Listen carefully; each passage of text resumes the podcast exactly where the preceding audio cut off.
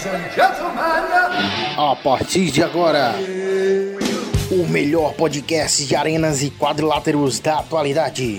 Com vocês, dois na lona.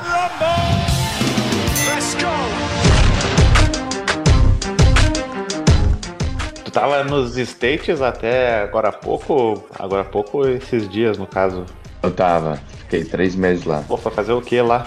Intercâmbio, passear? Tava fazendo um curso de, de luta. Tava Ah, treinando é? com os caras luta livre lá.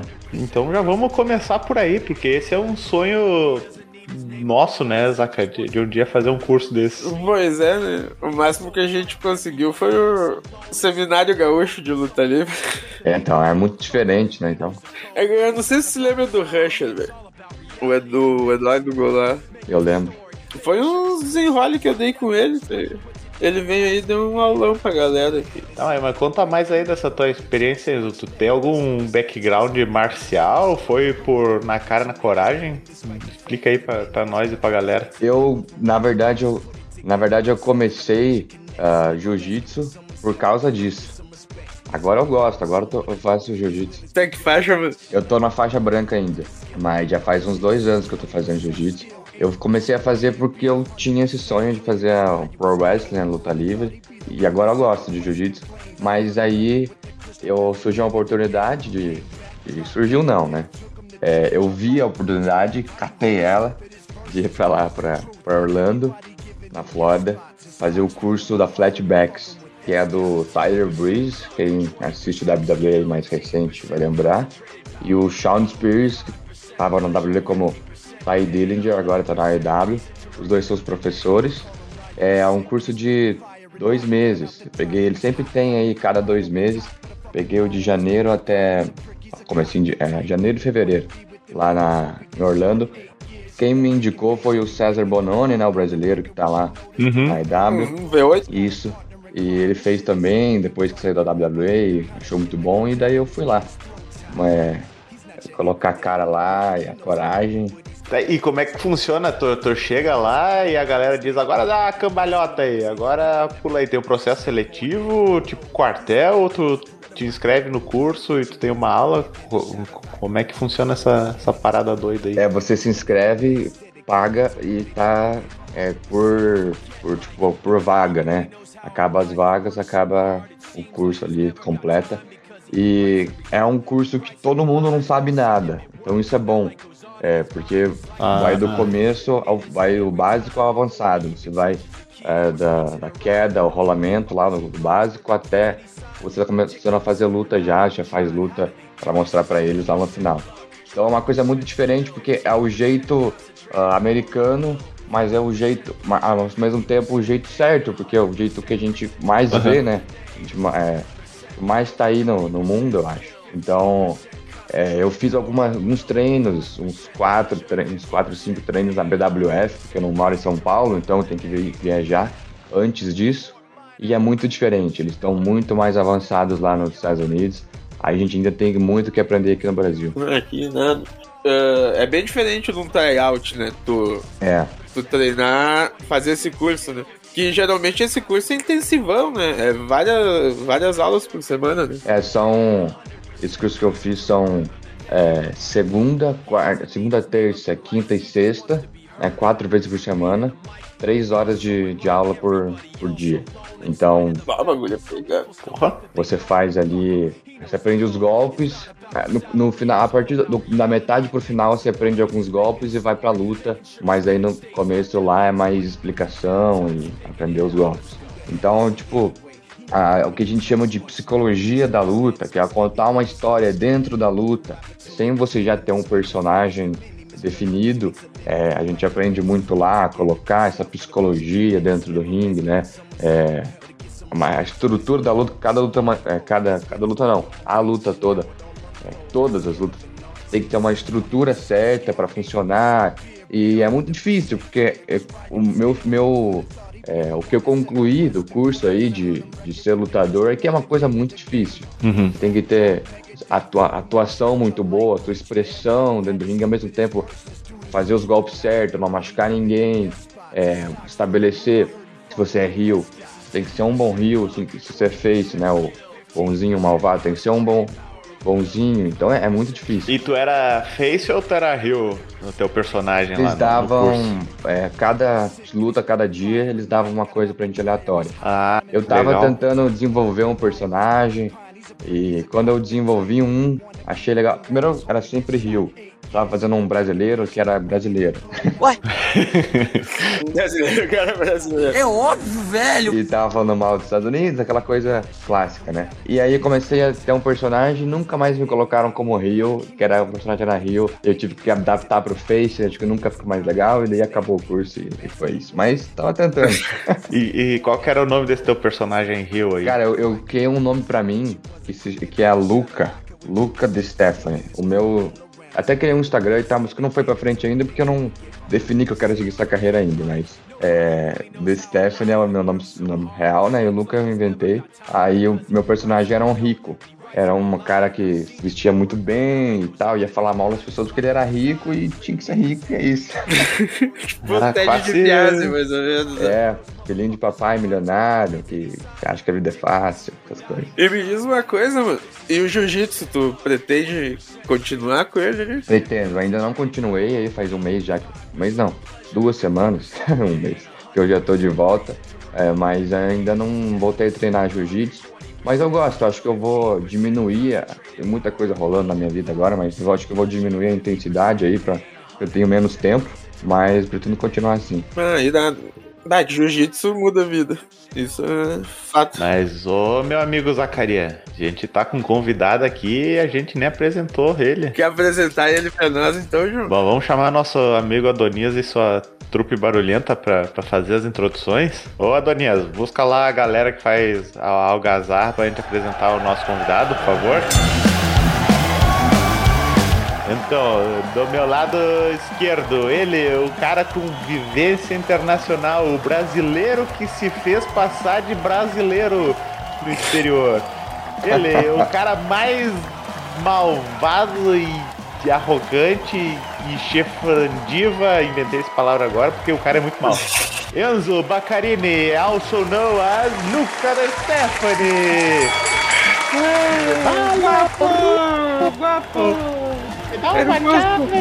Aê! Falei certo, meu amigo Enzo, os nomes. Aê! Falou quase certo, que é Bacarim, não Bacarim, Ah. mas. Ô, ótimo, John, tem que vacilar, né? Não, não, não. É que eu quero ser mais mal que o Enzo, entendeu? Então eu tô, tô tentando arranjar um motivo de briga. Porque essa que é, que é a intenção aqui, né? O podcast mais porradeiro Com certeza. internet. Então a gente não trata bem nem os convidados, só pra gerar intriga. O Dois na Lona é todo episódio ele acaba, porque eu e o Zacarias a gente sempre discute em algum momento. Acaba no mínimo umas três vezes. E do meu lado esquerdo, de novo, porque eu tô dando voltas nesse ringue aqui, né? Ele, o cara mais dorminhoco durante o dia e mais ativo durante a noite. O cara que faz partida ranqueada de Street Fighter. Me pareja, Handsome Harry Gustela, El Guido. Nocaute técnico. Joga com o Dalcin, quero ver se tá bom. E do meu lado esquerdo, eu acho que A é. gente só tem lado esquerdo aqui porque a gente nunca sabe por onde Ah, começa é. o quadrilátero. Então imaginem que nós três estamos no canto esquerdo, bem juntinho, bem amiguinho. Isso. Trago a vocês ele, o Coyote Perebento, o El Coyote Laventano. Au! Uh, tira de carrapato.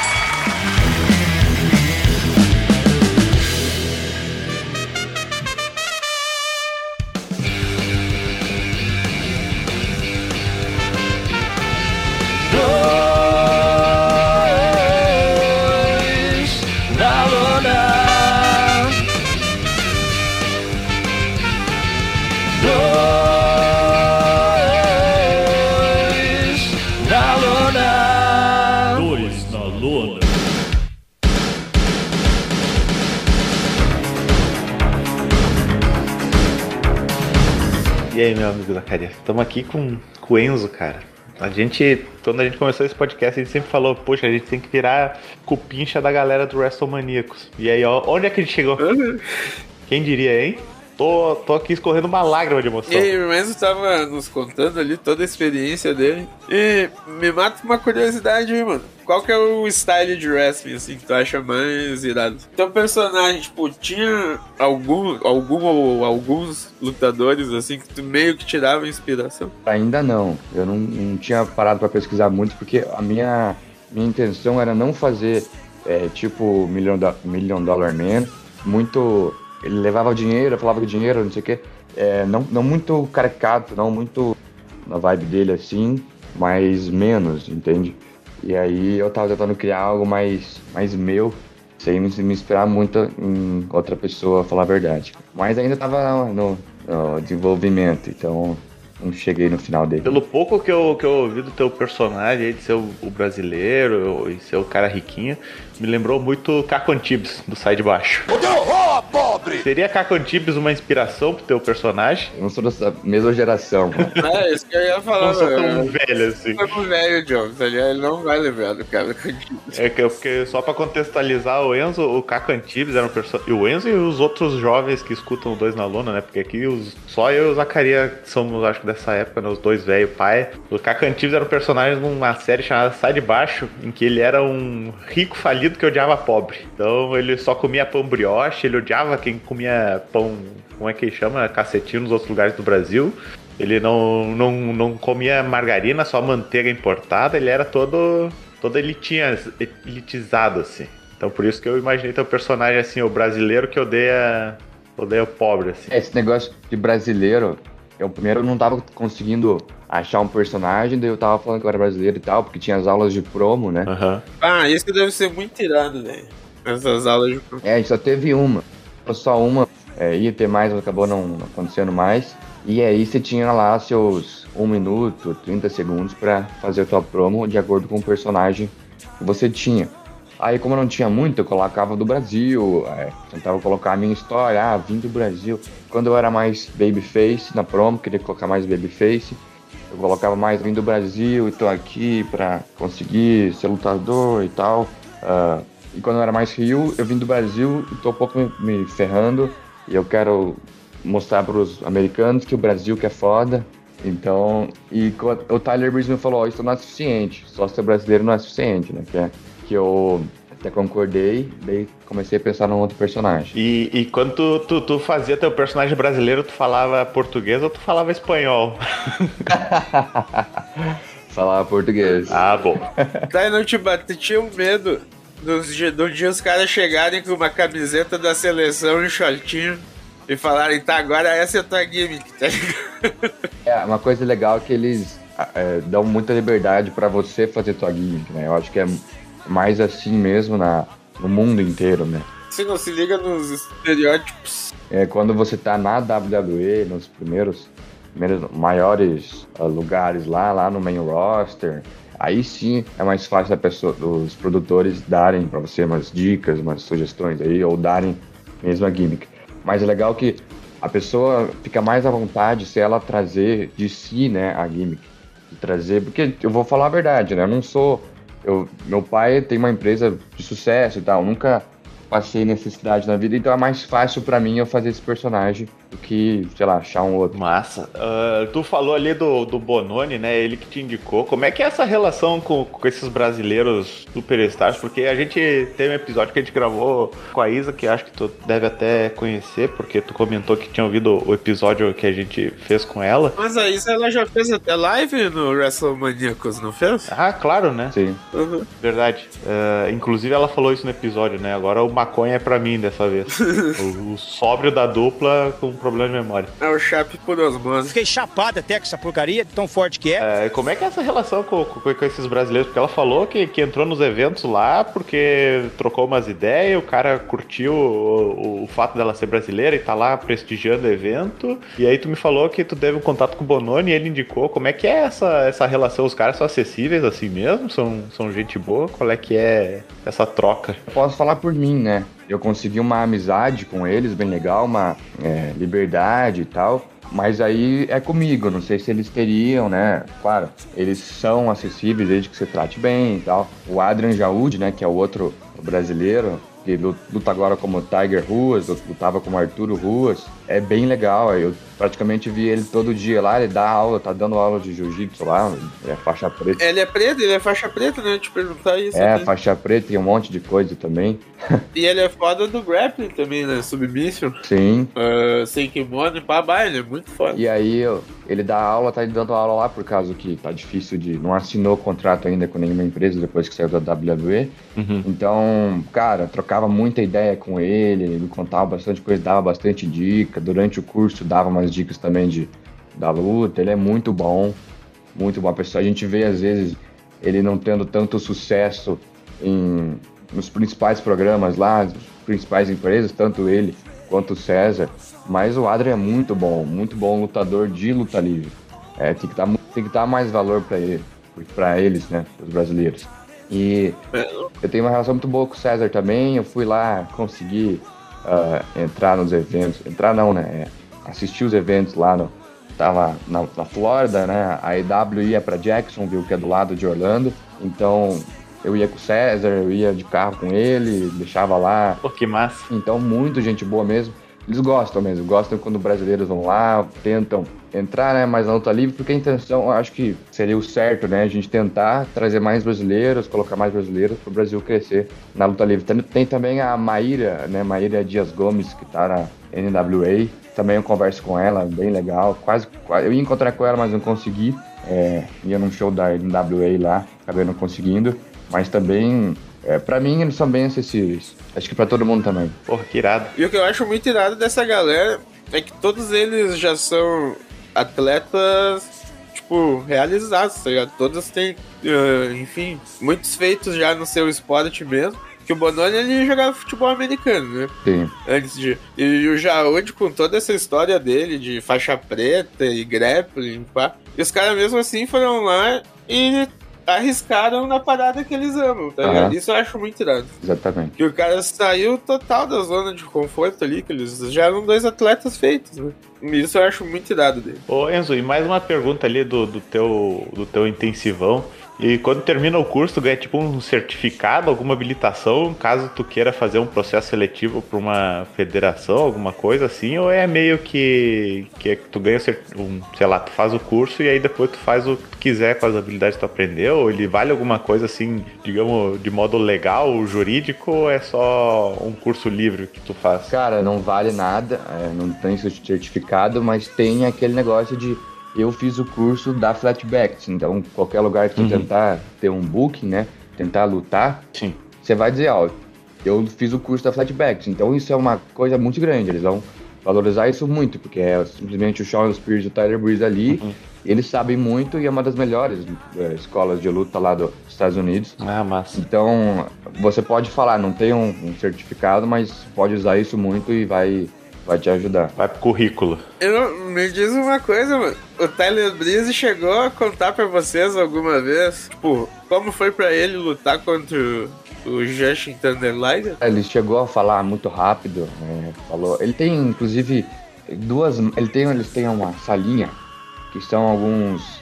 ah, umas lembrancinhas de luta, algumas lembrancinhas, uns action figures de cada um, umas fotos. E ele tem duas máscaras do- dele, do Justin Porra, Liger. que massa. nessa, nessa salinha. Ele falou que foi bem legal, e uma das lutas aí que ele guarda pra sempre, mas não falou tanto não, não acho que eu não lembro de muitos detalhes. Ah, mas que irado. Até porque, tipo, acho que foi a única vez que o Liger botou o pé em algum ringue de algo parecido com a WWE. É, E foi no primeiro takeover, não foi? não, acho que foi um pouquinho pra frente, mas foi um dos primeiros né? É, aqui. e foi antes do WrestleMania, né? Aham. Takeover sábado, WrestleMania domingo. Ah, pra mim roubou o show, tá ligado? WrestleMania eu já assisti até meio despilhado depois. Da... Foi Takeover Brooklyn. Someday we gonna rise up on that wheel. E tu falou que tu curte um, umas lutas um pouco mais brutas, né, né? Enzo? Uns bagulho mais, mais assim, nesse nível heavyweight, digamos, né? Mais, mais pesado. Até quão pesado tu, tu curte? Tu chega a entrar no, no Ultraviolence, assim, um CZW da vida com lâmpada quebrando, essas coisas, ou, ou, ou prefere uma coisa um pouco mais humana? Cara, não. É, eu não curto, eu acho um pouquinho desnecessário, né? Uhum. É, tem gente que curte, a gente vai curtir qualquer coisa, mas o que a gente aprende muito lá no curso é que tudo tem que ter um sentido. Todo golpe, a gente faz, a gente fazia luta lá, é, tinha o feedback né, dos, dos professores. É legal até abrir um parêntese aqui. É legal porque tinha alguns convidados às vezes. Billy Gunn já foi lá, né? A lenda. Ah, que massa. O, o Eric Kingston da EW. A esposa do, do Sean Spears, né? Que lutava como Peyton Royce na WWE. A dupla dela, né? Billy Kay, que lutava como Billy Kay na WWE. Quem mais foi lá? Mojo Riley. Então tinha alguns convidados às vezes que era bem legal. É, voltando, é, tudo tem, a gente acabava a luta, os professores perguntavam por que, que você fez tal golpe, por que, que você fez isso? Não porque estava errado, porque a- eles queriam ver a gente explicando o sentido disso na luta, entendeu? Por que, que a gente tinha feito aquilo na luta. Pra ter um propósito. É. Então, esses ultraviolent às vezes fazem sem, sem sentido. Não é, eu não vou fazer a ultraviolência porque algo levou a isso. Simplesmente por fazer. Então, eu acho que não, não curto muito por causa disso. Mas respeito também, né? Tem, tem público pra isso. A né? própria EW fez um dead- deathmatch esses tempos aí com o Nick Gage. Foi com o Nick Gage quem mesmo? Jericho, né? É. Que mano, tipo, é, óbvio que foi o Ultraviolence na pegada EW, né? Mas, bah, achei uma puta luta, tá ligado? aham. Eu acho que eu não cheguei a assistir essa, inclusive. Bah, eu achei nada. Mas a EW eu acho que ela coloca muito. Sabe o, o, o sangue, né? Que eles, eles fazem lá, esqueci o nome agora. Sim, o Blade Joy. É, eu acho que é exagerado ainda. A EW faz demais. Daqui a pouco você tá assistindo e fazem mais um, e fazem mais um. Eu não curto tanto Sim. toda hora. Sentindo o drama, né? Do, de quando realmente o cara estiver sangrando ser um bagulho. Ah, Sim, no- É, banalizando, né, o negócio aí perde todo o impacto. Eu acho isso, isso, isso que o Enzo falou muito legal, né, de- das coisas sempre terem um, um motivo, né, da- como é que tu chamou do, do- da história do ringue ali, como é que é o nome técnico do, do negócio? O- É a psicologia. Isso, psicologia do, do ringue. Né, porque isso é um bagulho que aparece até no, no filme, aquele The Wrestler, né? Quando ele já tá na decadência, ele aceita fazer uma, uma, uma luta hardcore e ele sai todo esgualepado de lá, né? Todo machucado, né? E, e, e, e aí mostra, né, que. Porque também tem esse negócio, né? Os caras tomar aspirina pra afinar o sangue e sangrar mais. Mas isso mostra, né, que, tipo, banalizar esse, esse nível de, de hardcore e tu acaba com a vida útil do, do, do atleta, né? Então. Eh, eu acho que isso da psicologia do ringue é muito legal, né? Pro cara construir o personagem para as coisas ter sentido e não ser só uma violência gráfica, assim, né? Que tá, tem galera que curte, mas só que eu acho que tem esses dois lados, né? Eh, acaba com a carreira do cara se ele se passa, né? E também às vezes acaba um pouco de toda essa parte cênica e teatral que, que é a construção do personagem, né? Porque, enfim, né? Um duelo é aquele bagulho de tu estar na plateia, é muito tu escolher um lado pra, pra torcer, né? Se tu não tem história ou, ou um background do lutador, é uma torcida meio que sem sentido, né? Então. é, eu, eu curti muito isso quando tu contou da tua experiência e, e da psicologia do, do ringue e tal. Eu achei muito, muito interessante isso. Sim, eles valorizam muito lá no, no curso né, que eu aprendi. Valorizam muito o negócio do bonzinho e do malvado. Sempre tem que ter um bonzinho e um malvado. Nunca os dois ser o mesmo. Porque é justamente para isso, para ter um é, para torcer, um para ovacionar, outro para vaiar, para dar bem definido, porque no final o que a gente quer é fazer a, é, a interação com a torcida, que a torcida, o público é, faça barulho, enfim, né? Sim. É, goste do, do negócio. Bom, tanto que o Hero, é, pelo menos mais nas antigas, assim, que eu me lembro, hoje em dia pode não ser latente. Puta que pariu, eu esqueci o que eu ia falar, mano. Maconha. Ah, o que que era dos e dos Face, velho? Eu acho que ia falar dos rios terem mais relevância nas antigas. Não sei. Tô chutando. Tentando ajudar meu amigo Zacaria. Ah, não, de psicologia, lembrei, lembrei, lembrei. Os efeitos da maconha Tipo, o, o Ed Guerreiro, tá ligado? E ele tinha um spot de rio que, tipo, fazia total sentido, tá ligado? Uhum. E não tinha que ser nenhuma parada que nem o Raven, quando assinou com a WCW, que todas as lutas dele eram um Raven Hood, tá ligado? Uhum. Só pra ser hardcore. Mas é aquele spotzinho da cadeira, tá ligado? Sim. Que o, sempre que o juiz estava virado, o Ed Guerreiro dava ali o cadeiraço e jogava na mão do cara, tá ligado? Aham. Era muito massa E isso. caía desmaiado. E tipo, pô, isso eu achava muito genial, tá ligado? E mostra o cara que é do mal usando inteligência É. pra. Tipo, o cara ser mal ele não precisa ser violento, né? Ele pode ser sacana. né, tentando superar a força do Face pela maldade, tá ligado? Ei, Enzo, ah, tu falou que tu foi nos eventos quando tava por lá. Como é que é a sensação de estar no meio de um- da, da plateia de um, de um evento grande desses, assim? Nossa, é, é muito bom. Eu fui a alguns ali. Um eu peguei primeira fileira, né? Primeira, o ringside ali, do ladinho do ringue. É, não sabia.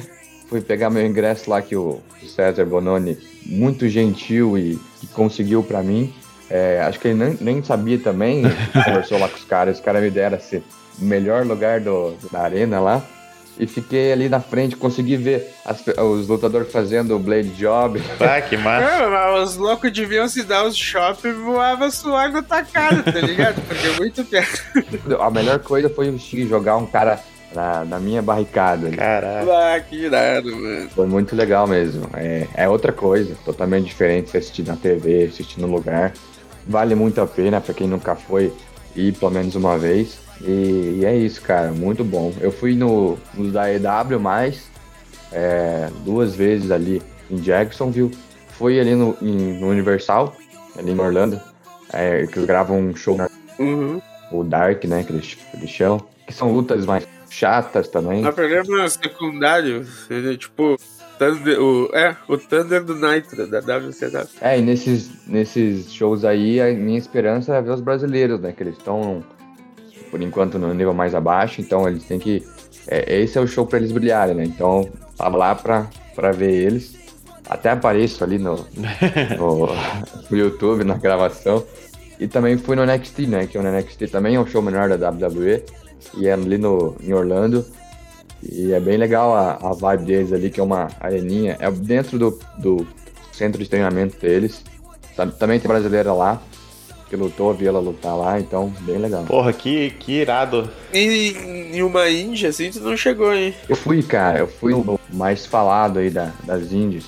Muito legal. Lá em Los Foi Angeles. na Pro Wrestling Guerrilla? Isso. Vai, vai, PWG é bom demais, cara. Mas ela ainda existe. Ainda a gente faz o torneiozinho ali todo ano. Acho que não foi feito ano passado, por causa da pandemia. Tá ligado, né? Que o Excalibur. Bom, uma galera que tá na EW tem um papel muito grande na fundação da PWG. É, o Excalibur tava lá, ele que falava, É, dava introdução, ele narrava também. sim, que ele é um dos. Como os caras chamam, é os PWG5, tá ligado? Volta. É do Excalibur, do Super Dragon e mais três cabeças que eu não lembro. Que foram os caras que abriram a Fed, tá ligado? A PWG. muito legal o- o- os lutadores às vezes que você não costuma ver na TV assim por muito tempo é que eles são menores na TV de uns maiores maiores empresas e ali eles têm tempo pra lutar pra fazer seus promos fazer e é qualidade muito boa mesmo eu, eu curti bastante ter assistido e foi em Los Angeles que é uma coisa que é uma cidade que eu não tinha conhecido ainda que era meu sonho e fui na, naquele dia eu fui pra ver isso e conheci um pouquinho ali e tal, então foi bem legal. Ah, que irado, velho. Irado demais. Tá, e, e assistir uma indie dessas e tu fazendo o curso lá não te deu uma coceirinha pra fazer uma, uma, uma, uma federação indie aqui no Brasil? Como é que foi? Me conta aí. Cara, deu por uma BWF, pegar na BWF, tentar é, fazer alguma coisa lá. é, como eu disse, tô com a, com a minha vida bem corrida agora, mas acho que vai chegar esse dia, vai chegar de eu, de eu estrear por aqui. Vamos ver. Que idade tu tem, mano? Tenho 21. Pô, tá novo pra caralho, velho. Vai bombar na luta livre. E chegou a ver algum famoso na, na galera ali da Pro Wrestling Guerrilla? Eles têm um negocinho de, de, de- Acabou o show, eles vão pro ringue, pegar os. é, tirar foto com as pessoas, né? Vender os, os dele e tal. E eu conversei ali com o JD Drake, que luta na EW também, bem gente boa, que é amigo do César Bononi. É, com alguns outros lutadores também eu, Eu conversei com uma rapidinho, mas eles ficam por ali. É bem legal porque é uma coisa bem é, humana, né? Eles tiram a, aquele negócio de estrela que eles têm e eles vão fazer a, a venda deles para ganhar mais dinheiro ali, porque outra coisa que também eu aprendi, que é que eu pude conhecer de perto, que é um negócio bem difícil, né? É um mercado bem difícil. Por que que você vê os lutadores indo para WWE e não ser muito aproveitados às vezes e continuar por lá? Ou ele sai da WWE já assina com a EW, contrato fixo? É o que eles mais querem, porque se você não tiver, tá empregado e precisa fazer por luta e às vezes não é suficiente. Você, se você não consegue uma luta nesse final de semana, você não está ganhando dinheiro nesse final de semana. Então é o que vivem os brasileiros, por exemplo. Sem luta, eles não, não ganham dinheiro. Por isso que o Adrian está fazendo, dando as aulas, né? O, o César ele tem um contrato com a IW que é menor do que o. Não é um contrato fixo. É o de free agent, né? É, ele tem um. Ele continua ganhando por, por luta. Só que ele vai estar tá em. Ele vai sempre ser chamado lá para Orlando. Mas só que é bem difícil é, ter sucesso nesse, nesse business da luta livre. Mesmo nos Estados Unidos. Não, eu ia perguntar se tipo, o César, o contrato que ele tem no momento, uh, permitem ele lutar em Fed Indy e tal, ou é exclusivo da EW? Sim, permite. Ah, Porra, é, é, é, muito legal tu tá contando essa, essas coisas com propriedade, né? Conhecendo os caras, porque, cara, daí agora tu, tu assiste aquele filme, o, o, The Wrestler, né? A gente sempre menciona aqui, volta em menos episódios, mas tu, tu entende a realidade do, do que, que o, o Mickey Rourke tá passando lá no, com, com, o personagem dele lá, o The Ram, né? Porque, cara, ele começa a aceitar tudo que é que é luta, né? Por exemplo, a hardcore, ele começa a trabalhar no, no nos fiambres do supermercado para se sustentar, porque ele não tem um contrato fixo, né? Já passou os tempos de glória dele. E, e ouvir tu falar, porra, né? Faz muito sentido. O roteiro fica cada vez mais legal de, de interpretar, né? Depois de ouvir essa, essa tua história. É porque a gente tem, é, Bruno, uma, uma imagem da luta livre aqui de fora e tal. A gente não, as pessoas são ricas, ganham muito, porque é uma coisa que ganha, que aparece na TV e é muito difícil de fazer.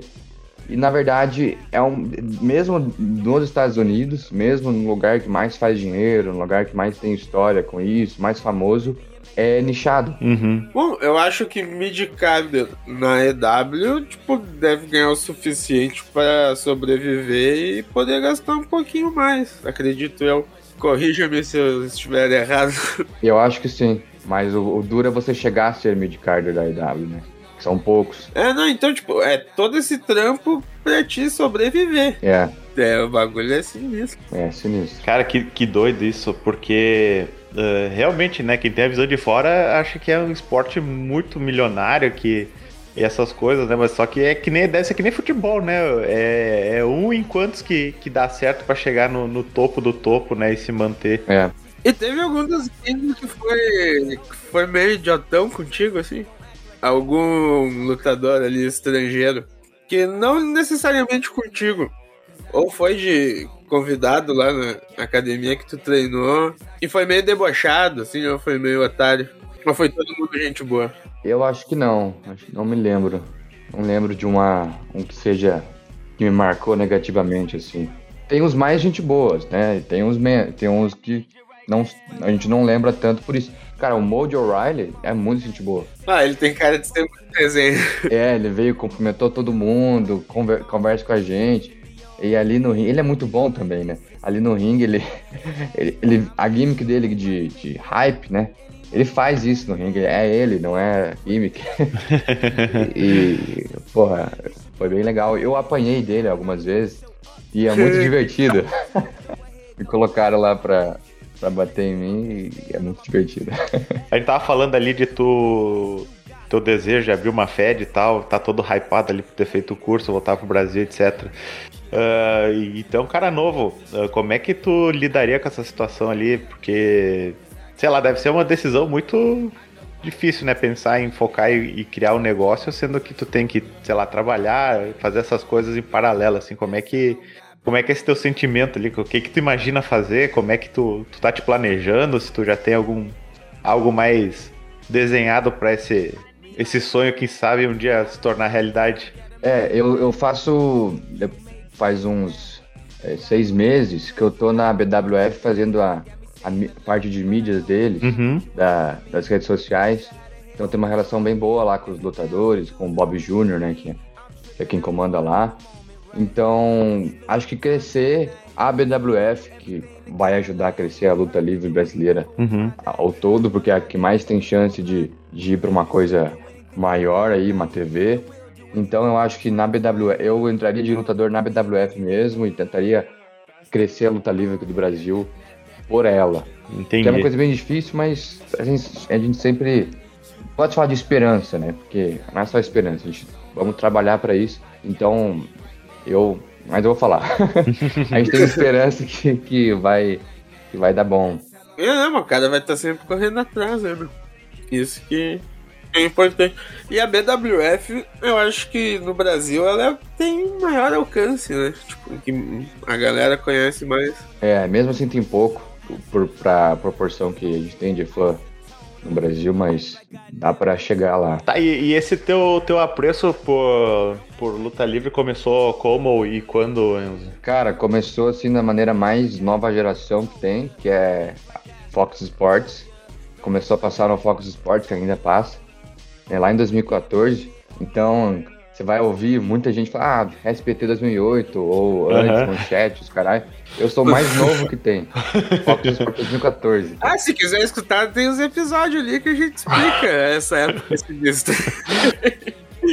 Cola no nostalgia ali que tu vai ver a bizarrice. Aham, e, e começou a, é, primeiro episódio começou a passar. Tava anunciando ainda o The Rock, que foi um, um Rock que ele bateu no Rusev, né? Agora que tá na EW. Estreou, eu falei, que porra é essa? Eu sempre gosto de TV, né? Como é, tava sempre passando os canais lá, os esportes. E comecei a ver, não sabe, nunca tinha ouvido falar. Achei legal, mas não dei muita bola. Aí no final desse. é, foi no, em outubro, né? 2014. Aí no final de 2014, nas férias lá, tava na praia, comecei em 2015. Eu assisti de novo e não parei mais daí. Comecei a ver toda semana. Entrei no WrestleManiacos, acho que dois anos depois. E é isso, não, não sai mais, não saiu mais da minha vida depois disso. Cara, foi bem. Como é que chama assim? Bem esporádico, né? Tu tava ali zapeando, deu que assistiu e, e pegou o gosto. Foi, foi meio isso. Exatamente. Deu a liga de ligar a TV bem na hora da parada. É. Mas eu, Enzo, ah, tu falou ali que tu, tu é o admin da, do- da BWF ali, da- das redes e tal. Ah, além do WrestleManiacos também, né? Ah, que outros canais aí tu, tu sugere pra galera seguir, se informar? Porque que nem tu falou, né? ah, acho que um dos objetivos aí da nossa comunidade porradeira é desmistificar e popularizar o, né, o esporte entretenimento, né? O que que tu sugere aí pra e galera? pros velhos aí ficarem antenados também, né? Que, ver se a gente começa a aprender coisa nova também. É, porque eu e o Zac, a gente. Outro dia a gente foi. Outro dia não, né? Faz tempo a gente foi gravar sobre as, as atualidades. No fim a gente só tava falando de coisa velha porque a gente tava muito. muito o noiado. bagulho mais novo aconteceu em 2002. É. Mas enfim, faça aí um- uma propaganda aí. Você tem o portal da Luta Livre, que é um portal bem antigo também da, da nossa comunidade brasileira aí, é, que tem o canal no YouTube, tem o site e tal, e eles dão uns hiatos, às vezes estão no hiato agora, mas eles vão voltar aí. Inclusive o Bruno gravou com o Irã, Irã Santiago, que é o administrador deles lá. Inclusive, já, já é nosso convidado pra gravar aqui segunda-feira. E ele sabe muito de luta livre, né? Luta mexicana. Fez umas entrevistas muito da hora com, com lutadores famosíssimos dessa luta livre mexicana aí, uns mexicanos. Bem legal de acompanhar. É, tem um acervo bem legal no YouTube, mas eles vão voltar com novos conteúdos. O que mais que eu posso lembrar de cabeça aqui? Ah, um podcast que eu, que eu curto, eu não, eu acabei não, nunca mais ouvindo, por falta de tempo, mas eu curtia ouvir era o Four Corners, 4CWP, no site deles, .com.br, sei lá, mas você vai achar no. É, é isso. Plataformas aí de áudio. E são caras que também falam bem, tipo, bem divertido. Tem a as li- lives na, Twitch dele, tá- deles também. Legal de acompanhar. Eles gravam podcast por lá. que mais que eu ouço aqui, que eu lembro aqui? Ah, um canal que é parceiro nosso, que muito amigo meu, o Jeff, é Powerbomb Brasil. tem um canal no YouTube também. Eles também estão mais com menos conteúdo agora, mas também já tiveram bastante. Tem um podcast deles também. E é bem legal. Falam de luta é, brasileira também. E é isso que eu lembro agora. E as tuas redes aí, as tuas administra... ah, Como é que chama? As tuas redes que estão nas tuas mãos aí, quais são além do, do BWF? Tem o WrestleManiacos e tu, no teu Insta pessoal tu também publica coisa pra, pra galera te seguir? Qual é que é? Cara, até publico, mas é mais, mais pessoal mesmo do que eu viajo. E de luta livre não vai ter muito. É, vai ter um pouquinho, mas Uhum. a minha rede social é Enzo Bacarim mesmo, no final. Meu Instagram, meu Twitter, Enzo Bacarim. Isso, não vão escrever com um i no final que nem eu fiz. E acho que, deixa eu ver se já eu tenho mais alguma coisa. Não, acho que é isso mesmo. É WrestleManiacos em todas as redes sociais aí. Wrestling Maníacos, né? Se escreve. E a BWF, BWF, ah, todas as redes sociais também. No YouTube que a gente tem o nosso programa semanal lá, que às vezes não é semanal, uma semana não tem, mas a gente tenta. E tá com umas histórias boas agora nesse Noite dos Campeões. Foi pra mim o ma- maior, melhor, mais bem produzido, mais parecido com o que a gente quer, quer chegar, né? Que é o Legal. Noite dos Campeões, que foi agora em dezembro, foi gravado, tendo semanais aí, episódios picados aí, Mas, é, quatro partes no YouTube. Então teve umas promos legais que a gente colocou lá antes de, do, do evento, com umas rivalidades que foram construídas bem legais do- ao longo do, do tempo aí, da pandemia. Tem até umas entrevistas ali, que eu arrisquei de entrevistador, mas consegue ver no YouTube. Isso tudo no YouTube da, da BWF. Pra quem curte luta livre, pega aí pra ver, se gostar, dá pra ser um, se inscrever no canal, começar a assistir aí. E aqui no Brasil, acho que é uma oportunidade de assistir, caso vão ou caso estejam em São Paulo em algum momento, assistir a BWF, porque vale a pena. Mas, e onde é que são os eventos da, da BWF em São Paulo? Elas são itinerantes? São um lugar fixo? É, não tem lugar fixo. Esse, por exemplo, foi no Clube 7 de Setembro. Às vezes a gente tá no Clube da Moca lá. Às vezes é, em ginásios por aí. Depende. O CT da BWF fica onde? É, para quem quiser treinar luta livre, eu acho, minha opinião, né?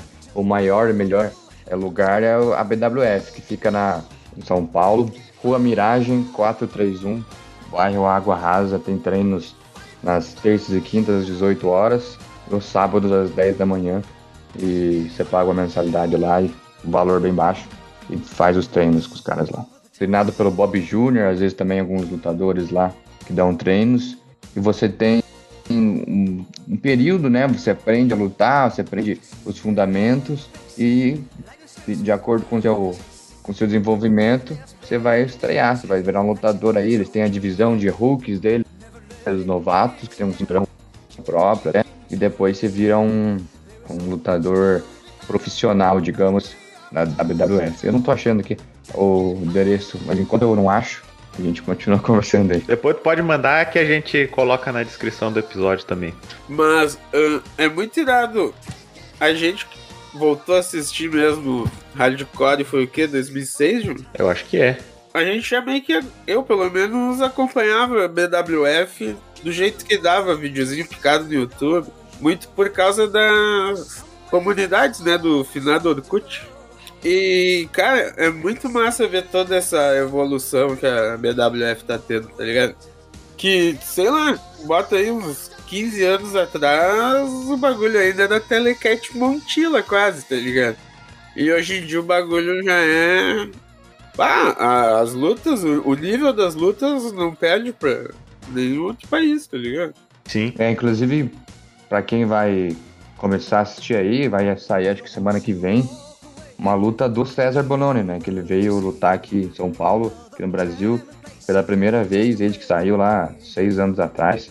E foi pra mim a melhor luta aí da, da BWF que já teve. Ele lutou contra o campeão brasileiro, nosso atual, que é o Vitor Boer. E ele tem o. ele aprendeu do. Não é o jeito dele, pra mim é é o jeito né? Aprendeu o que ainda eles não sabem ou ainda tem que aprender aqui no Brasil. Então conseguiu aplicar na luta e foi uma luta bem boa. Pô, que massa isso, né?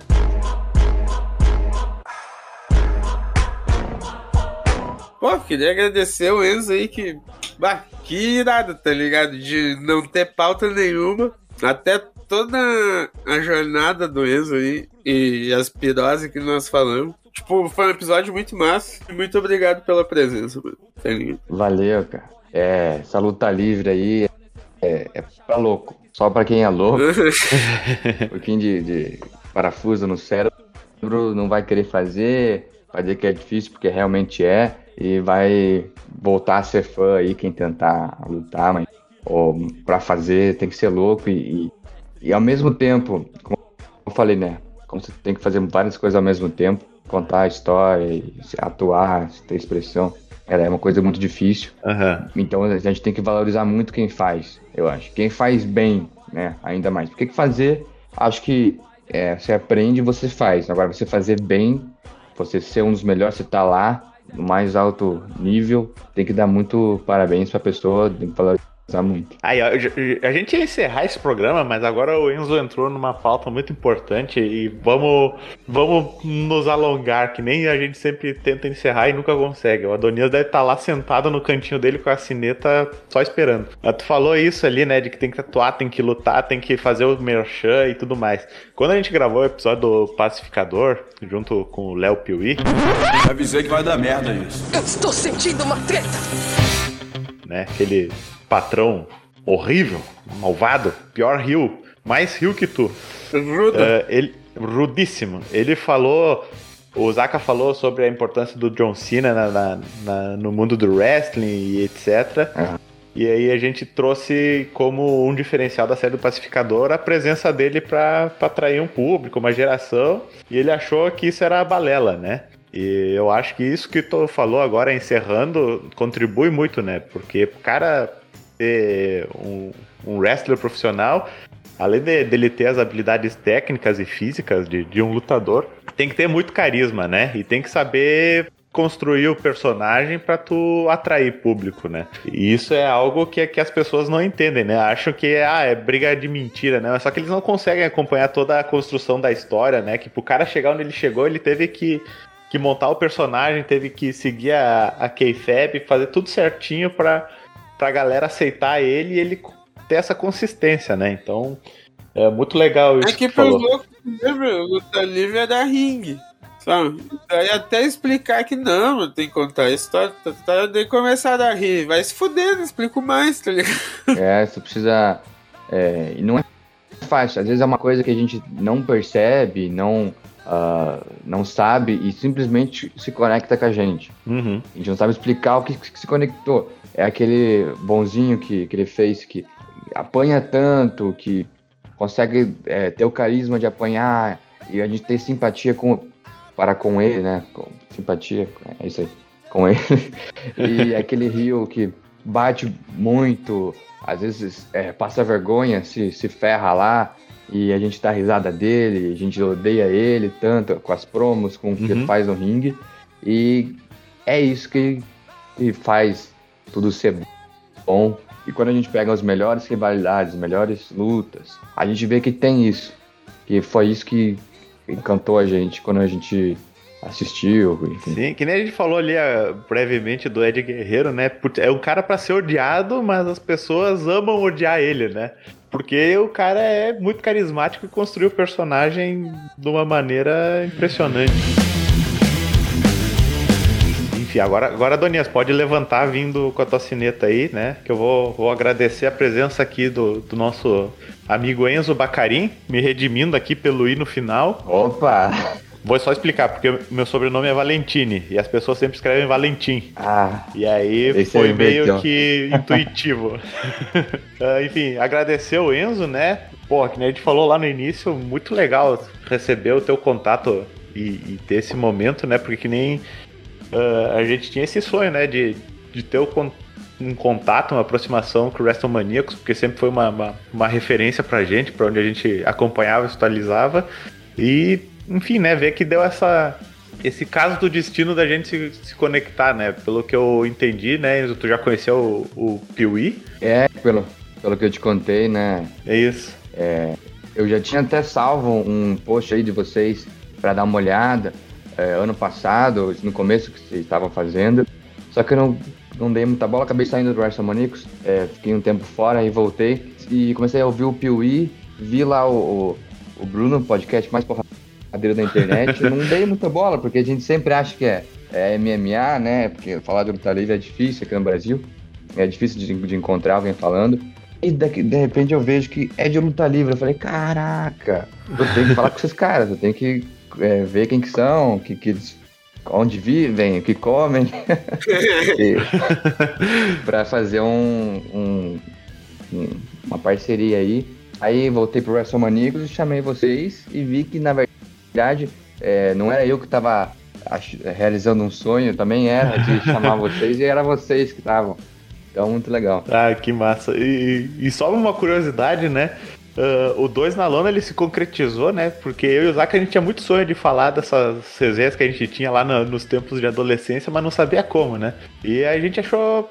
Porra, né? Eu acho que podcast de luta livre deve ser algo que não vai dar certo, não vai bombar, né? É muito nichado, não sei o quê. E, e aí um dia o, Miguel fez uma thumb para um podcast sobre zumbis, eu acho, do, do Piuí. Eu vi isso. E colocou o Kevin Owens. E ele recebeu uma enxurrada de, de comentários falando: Porra, Kevin Owens, Kevin Owens. Eu, Zaca, tem mercado, vamos nessa. É engraçado você ver que tem mercado, né? Parece que não tem, mas até que tem, né? Uhum. Tem gente fazendo e, e conseguindo bastante. E a galera é engajada, né? Tipo, quem gosta, gosta mesmo. É. E eu vi esse negócio do Kevin Owens, tirei print, mandei pra não sei quem, aí pro um amigo. E achei legal, mas também não, não fui ver por que, que tava lá, se os caras eram fã ou não. Eu fiquei me perguntando. É, mas agora estamos aí com a resposta. Então, a resposta foi porque ele foi no Google e botou zumbi.png. A primeira coisa que ele achou sem fundo para não ter que recortar foi essa imagem. E eu sou muito fã de filme. Eu até tenho aí para falar de filme rapidinho aí por causa do Piuí. É, assisto muito Piuí. E tem um. É, tinha um podcast que era de convidados também. E a Daleno Nogari foi lá, uhum. entrevistei ele lá, tá lá no YouTube. É, o outro que, que, é fã de, de luta livre é o, o Thiago Belotti, dos meus dois centavos. Uhum. Então a gente entende de filme, entende de luta livre também, bem legal. Que massa, meu. Muito obrigado aí por, por ter despendido teu tempo. Um sábado de manhã, né? Fizemos o Enzo pular da cama antes do Galo cantar pra, pra gravar com a gente. É. Ele ainda deve estar no jet lag dos States, né? E tá aqui gravando com a gente. Obrigado aí pela presença. Zacaria, últimas formalidades aí. Ah, agradecer de novo, sem palavras. E sabe, qualquer coisa que precisar, precisar de nós, estamos aí também. E faz teu jabá aí mais uma vez, Enzo, pra nós deixar bem marcado aí o nosso, nosso papel de divulgar a luta livre brasileira. É, eu tô postando alguns vídeos lá do, de alguns, é, umas filmagens que eu fiz dentro da, da arena lá dos Estados Unidos, algumas coisas lá que eu fiz lá, tá tudo no WrestleManiacos, arroba WrestleManiacos, Twitter, é, Instagram, site também. E acompanha a BWF, arroba BWF Brasil com Z no Instagram e no YouTube também tem. Maravilha, agora sim, Adonias, pode levantar, vir com calma e tocar a tua sineta que a gente não vai mais te sacanear, valeu? Abraço, galera. Toca a sineta, Valeu. Valeu.